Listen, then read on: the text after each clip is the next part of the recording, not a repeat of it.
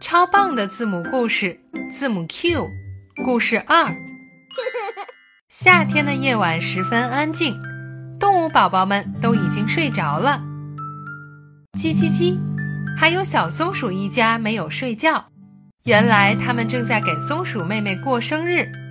松鼠妹妹把蛋糕分成了四份，每人四分之一。他们一家人在桌前高兴地吃着蛋糕，幸福极了。